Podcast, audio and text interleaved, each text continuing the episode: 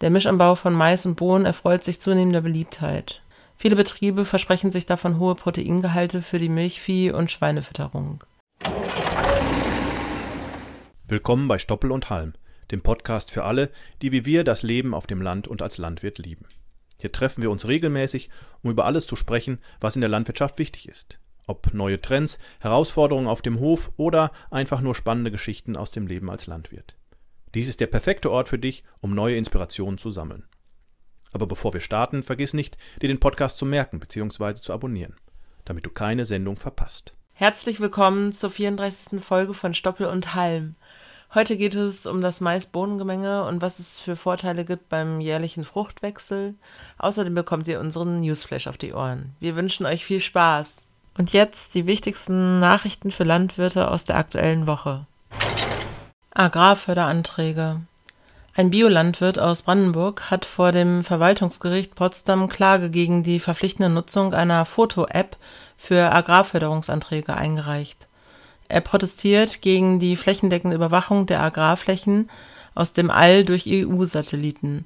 Die Klage richtet sich gegen den Landkreis Prignitz als zuständige Bewilligungsbehörde. Der Landwirt und die freien Bauern, die die Klage unterstützen, argumentieren, dass die Pflicht zur Selbstbelastung durch die App gegen den Datenschutz und den Grundsatz eines Rechtsstaats verstoße. Sie hoffen, dass viele Landwirte sich dem anschließen und von der Nutzung der App befreit werden, bis es ein letztes Urteil gibt die EU-Datenverarbeitung die Bilder der Agrarflächen mit den Angaben der Landwirte abgleicht, wird als fehleranfällig kritisiert. Agritechnica 2023 Die Agritechnica 2023 in Hannover bietet vom 12. bis 18. November eine Woche lang die Möglichkeit, die neuesten technischen Entwicklungen in der Agrarbranche zu erkunden. Besucher können in den Messerhallen Traktoren, Pflanzenschutzspritzen und weitere Technologien entdecken. Die Veranstaltung dient auch als Plattform für Networking und den direkten Austausch mit Herstellern vor Ort. Agrarpolitischer Bericht Der agrarpolitische Bericht der Bundesregierung zeigt, dass die Landwirtschaft in Deutschland unter erheblichem Druck steht. Täglich geben zehn Betriebe auf. Die Politik des Wachse oder Weiche hat zu einem starken Strukturwandel geführt. Zwischen 2010 und 2020 sank die Zahl der landwirtschaftlichen Betriebe um 36.100 auf 262.800, was einem durchschnittlichen Verlust von etwa zehn Betrieben pro Tag entspricht. Besonders betroffen ist die Tierhaltung, wobei sich die Zahl der schweinehaltenden Betriebe fast halbierte. Einkommensschwankungen in der Landwirtschaft waren beträchtlich und die Bodenmarktbedingungen verschärfen sich. Pachtpreise stiegen um 62 Prozent, Kaufpreise noch stärker der Bericht weist auf veränderte Rahmenbedingungen hin, darunter einen Rückgang des Pro-Kopf-Verzehrs von Schweinefleisch. Die Bundesregierung reagiert mit Maßnahmen wie der verpflichtenden Tierhaltungskennzeichnung und dem Ziel, bis 2030 30 Prozent Biolandwirtschaft zu erreichen. Ende 2022 wirtschafteten knapp 37.000 Höfe ökologisch, was 14,2 Prozent aller Landwirtschaftsbetriebe entspricht. Bald weniger Mais in Biogasanlagen Zukünftig soll weniger Mais in Biogasanlagen verwendet werden, da der Maisanbau negative Auswirkungen auf die Umwelt hat. Die Politik fordert Landwirte auf, alternative Substrate wie Mist, Kleegras, Wiesengras und Gülle zu nutzen. Der sogenannte Maisdeckel, der den Maisanteil in Biogasanlagen begrenzt, soll bis 2026 von 40 auf 30 Prozent reduziert werden diese Regelung betrifft neue Anlagen oder solche, die eine neue Einspeisevergütung beantragen. Bauern müssen sich auf alternative Substrate umstellen, während der Rückgang von Gülle die Kosten beeinflusst. GAP 2027 Eine Verbändeplattform hat ein Konzept für die Reform der gemeinsamen Agrarpolitik GAP der Europäischen Union vorgestellt. Ab 2028 sollen Landwirte nur noch Fördermittel erhalten, wenn sie bestimmte Leistungen im Umwelt-, Natur-, Klima- und Tierschutz erbringen. Das Konzept sieht eine Vereinfachung und Entbürokratisierung der EU-Agrarpolitik vor und wird von verschiedenen Verbänden unterstützt, darunter Bioland, BUND, Greenpeace, NABU und WWF. Die GAP nach 2027 soll sich klar auf klar definierte Gemeinwohlleistungen konzentrieren, Prämien sollen einkommenswirksam sein und die Fördermittel sollen nach agrarstrukturellen und sozioökonomischen Kriterien gestaffelt werden. Die Mittelvergabe soll sich an der Beitragserfüllung der Mitgliedstaaten zu den GAP-Zielen orientieren und eine nationale Kofinanzierung wird vorgeschlagen. Das Reformkonzept wird im Hinblick auf die Diskussion zur GAP-Reform nach 2027 präsentiert. Ukraine und Getreidepreise Die Getreideernte in der Ukraine ist im Vergleich zum Vorjahr groß, insbesondere bei Weizen, Mais und Gerste. Allerdings erschweren das Ende des Schwarzmeerabkommens und Exportbeschränkungen in die EU den Export, was zu einem Anstieg der Getreidebestände und einem Rückgang der Getreidepreise führt. Die Ukraine hat hohe Bestände an Mais und Weizen, und der einseitige Rückzug Russlands aus der Schwarzmeer-Getreideinitiative macht den Zugang zu Weltmärkten schwieriger. Die Weizenproduktion wird auf 22,9 Millionen Tonnen geschätzt aber die Exporte werden auf 10,5 Millionen Tonnen fallen. Bei Mais wird eine Produktion von 30,7 Millionen Tonnen erwartet, aber die Exporte können aufgrund von Exportbeschränkungen und dem Ende der Black Sea Grain Initiative zurückgehen. Alternative Exportrouten werden verstärkt genutzt, aber können das Volumen des Schwarzen Meeres nicht ersetzen. Die Bauernproteste und Importstopps haben zu einem verstärkten Export in die EU geführt, was die Lagerbestände in den benachbarten EU-Ländern erhöht. Trotz Einfuhrbeschränkungen für ukrainisches Getreide in der EU haben diese nicht zu einer Stabilisierung der Preise geführt. Die Ukraine hat einen neuen Mechanismus zur Lizenzierung bestimmter Agrarprodukte entwickelt, um die Exporte aufrechtzuerhalten. Windkraftausbau Deutsche Windkraftunternehmen erheben Klagen gegen Behörden aufgrund verzögerter Genehmigungsverfahren für Windkraftanlagen Insbesondere in Mecklenburg-Vorpommern gibt es viele solcher Klagen und insgesamt sind etwa 30 Untätigkeitsklagen von Unternehmen aus der Branche anhängig. Die Genehmigungsverfahren dauern im Schnitt 33 Monate, obwohl gesetzlich nur sieben Monate vorgesehen sind. Der Landesverband Erneuerbarer Energien (LEE) berichtet, dass Anträge für 1000 neue Windräder im Genehmigungsstau stecken die Branche schätzt die Wirkung der Untätigkeitsklagen als gering ein, da Gerichtsverfahren immer noch lange dauern. Der Bundesverband Windenergie BWE plädiert für mehr Personal an den Gerichten, um die Verfahren zu beschleunigen. Eine aktuelle Studie der Fachagentur für Windkraft an Land zeigt, dass Mecklenburg-Vorpommern mit durchschnittlich 33 Monaten die längsten Genehmigungsverfahren hat der BWE fordert eine Begrenzung auf eine einmalige Nachforderung von Unterlagen und Fristen für die Vollständigkeitsbestätigung. Trotz einer Zunahme der Genehmigungen von Windanlagen im ersten Quartal dieses Jahres gibt es Bedenken, da Bundesländer wie Mecklenburg-Vorpommern, Brandenburg und Sachsen trotz günstiger Voraussetzungen im Ausbau von Windenergie hinterherhinken die Bundesregierung strebt an, bis 2030 80 Prozent des Stroms aus erneuerbaren Energien zu gewinnen, während der aktuelle Anteil bei etwa der Hälfte liegt. Der steigende Strombedarf durch Elektroautos und Wärmepumpen könnte diese Zielsetzung unterstützen.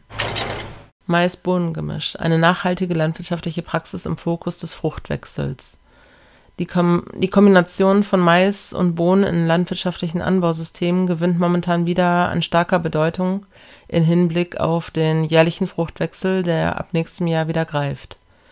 Um Fördergelder im Rahmen des gemeinsamen, der gemeinsamen Agrarpolitik zu erhalten, ist der jährliche Fruchtwechsel eine Anforderung, die vom Landwirt erfüllt werden muss, um Direktzahlungen zu erhalten. Was kann ein Mais-Bohnen-Gemisch hier ausrichten? Das erörtern wir jetzt. Mais und Bohnen als synergetisches Duo. Der Mischanbau von Mais und Bohnen erfreut sich zunehmender Beliebtheit. 2020 wurden in Deutschland auf ca. 15.000 Hektaren Mais-Bohnengemenge angebaut. 2021 sind es schätzungsweise bis zu 20.000 Hektaren. Viele Betriebe versprechen sich davon hohe Proteingehalte für die Milchvieh- und Schweinefütterung. Was steckt hinter dieser Idee? Grundsätzlich ist die Idee nicht neu. Allerdings hat man früher Versuche gestartet mit der Gartenbohne. Diese eignet sich aber nur bedingt für den Ackeranbau als Gemisch. So wurden neue Sorten für diesen Zweck mit mehr Standhaftigkeit und weniger Giftstoffen gezüchtet und erforscht. Eine große Rolle spielen im Gemenge die Stangenbohne. Jährlicher Fruchtwechsel. Die neue GAP 2023, Gemeinsame Agrarpolitik 2023 der EU-Partnerschaft, verbietet den Anbau derselben Frucht auf dem Einzeleinschlag äh, auf dem Einzelschlag in 2024. So ist Mais nach Mais oder Weizen nach Weizen explizit nicht mehr erlaubt. Da sich diese Regel auch schon für den Nachbau auf das Jahr 2023 bezieht, muss die Anbauplanung schon jetzt daran angepasst werden. Erlaubt ist der nochmalige Anbau nur bei, einer, bei einem Anbau einer Untersaat, wie zum Beispiel Proterra Untersaat oder Ecoa 1 Gras bei Mais, oder wenn eine Zwischenfrucht nach der Hauptfrucht ausgesät wird. Aussaat bis 15.10. und Bestand bis 23.02. des Folgejahres. Wenn eine Zweitfrucht in diesem Jahr ausgesät und geerntet wird, wäre auch noch eine Möglichkeit. Und halt Mais-Bohnengemenge gelten als Fruchtwechsel, wenn bei der Prüfung des Bestandes mindestens 30 Prozent der Stangenbohnenpflanzen sichtbar sind. Vorteile des Mais-Bohnengemischs die Vorteile liegen auf der Hand. Der Mais dient der Bohne als Rankhilfe, die Bohne liefert zusätzliches Rohprotein. Das verbessert wiederum die Nährstoffzusammensetzung. Der erhöhte Blühpflanzenanteil bereichert außerdem die Anbaudiversität und lockt eine Vielzahl von Insekten an. Mit rund 14 Prozent ist der Proteingehalt der Bohnenpflanze doppelt so hoch wie der einer Maispflanze. Durch den Einsatz des Gemenges muss in der Fütterung weniger teures Protein zugefüttert werden so die Theorie. Die Bohne ist als Leguminose in der Lage, mit Hilfe ihrer Knöllchenbildung Luftstickstoff zu binden. Die Düngung dieses Gemischs wird mit der herkömmlichen Menge für einen normalen Maisbestand mit rund 90.000 Pflanzen pro Hektar eingeplant. Tatsächlich stehen aber etwa 80.000 Maispflanzen und zusätzlich 40.000 Bohnenpflanzen, also insgesamt ein Drittel mehr Pflanzen als bei einem reinen Maisbestand, und das bei gleichbleibender Stickstoffdüngung. Besonders im Zuge eingeschränkter Düngemengen seitens der Düngeverordnung kann dies ein großer Pluspunkt sein. Außerdem stellt das Mais-Bohnengemenge einen weiteren Baustein zur Erfüllung der biodiversen Fruchtfolge dar.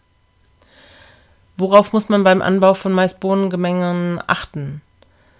Erstens, Standort mit einer einigermaßen gesicherten Wasserversorgung sind für die Bohne notwendig. Zweitens, die Ablagegenauigkeit wird erschwert durch, durch die unterschiedlichen Korngrößen der zwei Kulturen, also circa 300 bis 330 Gramm. Es steht nur eine geringe Herbizidpalette zur Verfügung, die nur in den ersten fünf Tagen nach Einsaat ausschließlich als Bodenherbizid eingesetzt werden darf. Das Saatbett sollte also im Vorhinein weitestgehend unkrautfrei sein. Der Aussaattermin ist circa Anfang Mai, lieber etwas später als zu früh, damit Mais und Bohne zügig und gemeinsam auflaufen können. Das Gemenge wird meist als Hauptfrucht angebaut. Vornutzungen durch Ackergras oder Grünroggen kosten Ertrag. Saatgutkosten sind ca. 150 Prozent höher als bei der Maisreihensaat. Das liegt auch daran, dass sich insgesamt die Saatstärke erhöht.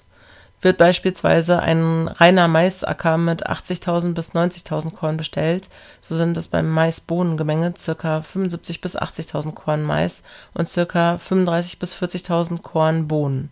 Insgesamt also 110.000 bis 120.000 Korn an Mais und Bohne zusammen pro Hektar. Die eingesetzte Stangenbohnensorte sollte einen späteren Abreifezeitpunkt haben, um mit dem maximalen Ertrag geerntet werden zu können Stangenbohnen sind Leguminosen, das heißt, dass sie Luftstickstoff umwandeln, hier muss man also vorsichtig sein mit der Düngegabe. Wenn überhaupt, dann lieber weniger zugeben. Nochmals Achtung beim Herbizideinsatz.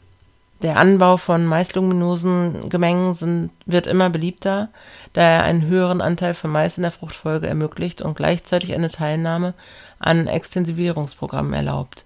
Das bietet auch eine höhere Ertragssicherheit bei der Unkrautbekämpfung in solchen Gemengen ist es wichtig, dass die eingesetzten Herbizide für alle Kulturen in der Mischung zugelassen sind. Die Pflanzenbauexperten des Dienstleistungszentrums Ländlicher Raum (DLR) in der Eifel betonen die Bedeutung der Zulassung von Pflanzenschutzmitteln in Gemengen. Es werden spezifische Herbizide genannt, die in Gemengen aus Mais und verschiedenen Leguminosenarten verwendet werden dürfen. Zusätzlich werden Du-Maissorten empfohlen wenn Gräserprobleme auftreten. Besondere Aufmerksamkeit wird auf den Einsatz von Herbiziden mit Pendimethalin gelegt, wobei bestimmte Anwendungsbestimmungen wie Wassermenge, Windgeschwindigkeit und Fahrgeschwindigkeit unbedingt eingehalten werden müssen. Alle genannten Herbizide sollten im Vorauflauf eingesetzt werden und es wird darauf hingewiesen, dass in den 12 bis 14 Tagen nach dem Einsatz ausreichender Niederschlag erforderlich ist, damit die Herbizide in voller Wirkung ihre volle Wirkung entfalten können. Neben dem Niederschlag wird auch die Bedeutung einer feinkrümeligen und abgesetzten Saatbettbereitung hingewiesen. Mischverhältnis von Bohne und Mais Im Feld werden, wurden Gemenge mit Mais und Stangenbohnen im Verhältnis 8 zu 4 mehrjährig, mehrjährig erprobt. Ein höherer Bohnenanteil führte in Versuchen zu lagernden Beständen. Dadurch wurde die Ernte erschwert beim Mischanbau mit der Stangenbohne sollte die Maissorte immer mit Standfestigkeit gewählt werden. Bei Mischungen mit Ackerbohne empfiehlt sich ein Verhältnis von 8 zu 8. Bei der Ernte Stangenbohne und Mais achten Sie in dem System auf eine gute Ausreife beim Mais, denn die Stangenbohne mit einem niedrigen TS-Gehalt von etwa 15 bis 20 Prozent reduziert den Gesamt-TS-Gehalt der Mischung bei gut entwickelten Beständen kann die Flächenleistung des Maishäckslers zurückgehen. Bei der Ackerbohne im Zusammenspiel mit Mais Bei der Ernte ist die Ackerbohne bereits abgestorben. Bei trockener Witterung können 95 Prozent der Ackerbohnen ausfallen. Diese Varianten kann nur rein für das Erhalten der Prämie sinnvoll sein, denn Ende Juli ist von der Ackerbohne leider nichts mehr vorhanden Sortenzucht. Zusätzlich zu einem geringen Fasin-Gehalt, Fasin ist äh, ein für den Menschen giftiger Inhaltsstoff, müssen Stangenbohnensorten für den Mischanbau mit Mais weitere Eigenschaften mitbringen. Die Korngröße sollte der des Maiskorns ähneln, um beide Kulturen gemeinsam aussehen zu können. Außerdem müssen die Bohnen viel Biomasse bilden und spät abreifen, damit der Ertrag für die Silage passt eine aktuelle Studie des Thünen-Instituts für ökologischen Landbau in Trenthorst gibt Einblicke bezüglich Anbaustrategien, Sorten, Selierbarkeit, Erträge und Mischverhältnisse. Was hat man in Feldversuchen herausgefunden? Selierbarkeit und Proteingehalt bei der Fütterung von Milchvieh für den Einsatz in der Fütterung können nach derzeitigem Stand der Wissenschaft nur Stangenbohnensorten mit niedrigem Fasingehalt empfohlen werden. Gemengesilagen sind bei geringen Bohnenanteilen bis 20 Prozent stabil silierbar und liefern mehr Rohprotein als reine Maissilagen. Die Silierversuche zeigten, dass mit relativ geringen Bohnenanteilen eine stabile Silage und gute Silagequalitäten erzielt werden können die Zugabe von Siliermitteln wird grundsätzlich empfohlen. Mit allen geprüften Bohnensorten wurden in den Gemengesilagen deutlich höhere Rohproteingehalte erreicht als bei den reinen Maissilagen. Verdaulichkeit bei der Fütterung Fasin ist hitzeempfindlich und so wird sein Anteil im Silage äh, im Silierprozess reduziert. So kann man davon ausgehen, dass keine negativen Auswirkungen zu erwarten sind mit maximal 9% Bohnenanteil wirkte sich die Gemengesilage nicht auf die Futteraufnahme der Kühe aus. Laut Thünen-Instituts könnte sich der Einsatz einer Gemengesilage bei entsprechender Energieversorgung auch positiv auf die Milcheiweißgehalte auswirken. auswirken. Die Wissenschaftler fanden ebenso heraus, dass Fasin im Pansen nach 24 Stunden fast vollständig abgebaut ist bei einer angenommenen Futterpassagerate von 6 bis 8 Prozent je Stunde baut der Pansen also voraussichtlich 75 bis 78 Prozent der ohnehin geringen Mengen Fasin ab. Selbst bei hohen Fasingehalten im Futter könnte also nur höchstens ein Viertel im Darm ankommen. Fasin wurde weder im Kot noch in der Milch nachgewiesen. Bei Mastschweinen wurde ein Bohnenanteil von 15 Prozent verwendet, der keine Vor oder Nachteile mit sich brachte für Biobetriebe kann der Anteil des Raufutters ein, eine groß, einen großen Vorteil bei der Einhaltung von gesetzlichen Vorschriften sein. Das Fazit ist, das Mais-Bohnen-Gemisch kann eine Möglichkeit sein, um dem jährlichen Fruchtwechsel zu begegnen. Dazu empfiehlt sich, das Mais-Bohnen-Gemenge im ersten Jahr anzubauen. Falls die beigemischte Zweitfrucht bei einer Überprüfung nicht anerkannt werden sollte, kann man sich für das zweite Jahr immer noch eine Alternative überlegen und auf den Fruchtwechsel reagieren Insgesamt ist das Mais-Bohnen-Gemisch eine bewährte landwirtschaftliche Praxis, die die Produktivität steigert und die Bodengesundheit fördert. Ich bin heute mit unserem Kollegen Gerd Häuser hier und wir stellen euch ja in unserer Reihe der Maissorten bei Holtmann Saaten immer wieder eine neue Sorte vor. Äh, heute sind wir im frühen Bereich unterwegs äh, mit dem Cossinier HS. Cossinier gibt es schon etwas länger bei uns, ich glaube vier, fünf Jahre. Tatsächlich in diesem Jahr auch das letzte Mal. Ähm, das ist das letzte Mal, dass uns äh, der Züchter und Vermehrer ähm, hier den Mais zur Verfügung stellt. Cossinier hat eine FAO-Zahl von ungefähr 220. Und ähm, ja, ich wollte mich mit Gerd einmal darüber unterhalten. Hallo Gerd. Hallo Ansgar. So, du hast mir gerade im Vorgespräch gesagt, äh, du, du, bist eigentlich kein Fan von Cossinier, ähm, äh, aber der Nachsatz war dann umso besser. Ähm, was was äh, kannst du zu Cossinier sagen? Also Cossinier ist eine Sorte, die auf meinem Betrieb nicht passt, weil ich im westlichen Westfalen eigentlich äh, Reifezahlen von 240 bis 280 anstrebe. Cossinier mit 220 passt da bei mir auf dem Betrieb nicht so hin. Aber es gibt eben Landwirte, die 220er Sorten gebrauchen und Corsinier zeichnet sich sicherlich dadurch aus, dass er 90% Wiederkäufer hat. Und das zeigt, jeder, der ihn angebaut hat, ist eigentlich damit zufrieden gewesen. Ja, das ist schon sehr beeindruckend. Genau, Corsinier auch im frühen Reifebereich, glaube ich, eine der oder die Maissorte auch mit den meisten Einheiten, die wir verkaufen. Also die Landwirte sind, äh, ähm, sind gut damit gefahren. Auf jeden Fall. Corsinier macht eine Ertragsbildung über Kolben und Restpflanze hat eine sehr üppige Rindspflanze für eine 220er Sorte, aber hat auch sehr gute Kornerträge, die sich auch in der Marktleistung widerspiegeln, weil Cosinier eben durch seine Frühreife auch relativ hohe Trockensubstanzgehalte im Korn realisiert. Dadurch sparen wir Trocknungskosten. Ja. Und äh, mit Cosinier habe ich ja die Möglichkeit, äh, einmal eben sehr früh zu säen. Also dann ganz normal, wenn man eben säen kann, das ist jetzt kein Frühsaatmais, aber ein, ein, eine frühe Sorte und dann entsprechend auch früh zu ernten für eine mögliche Zwischenfrucht danach, eine Futterzwischenfrucht. Oder ich habe eben die Möglichkeit, den Corsinier auch nach Gras zu säen, oder?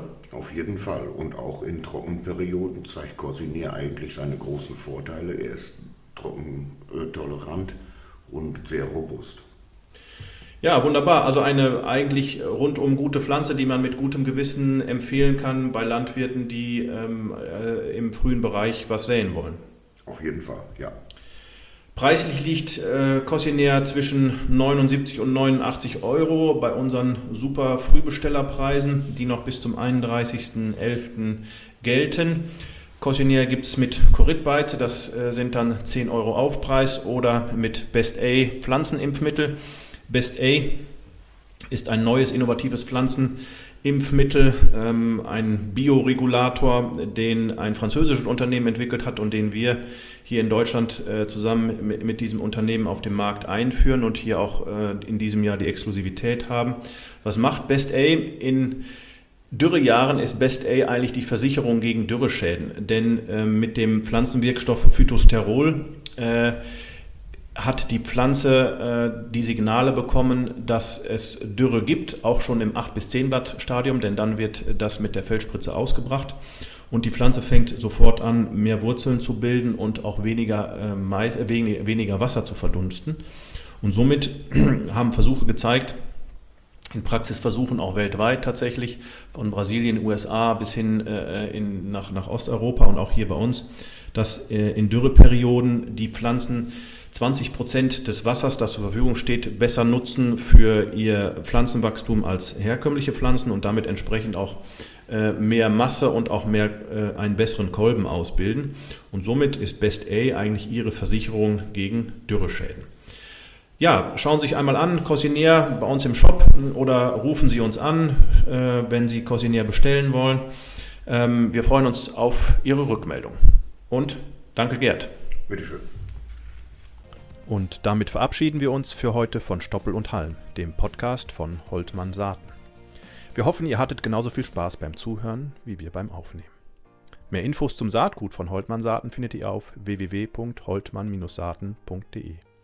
Und falls ihr Fragen oder Anregungen zum Podcast habt, zögert nicht und schreibt uns eine Nachricht an. podcast.holtmann-saaten.de. Bis zum nächsten Mal und macht euch ja nicht vom Acker Wir Landwirte werden gebraucht.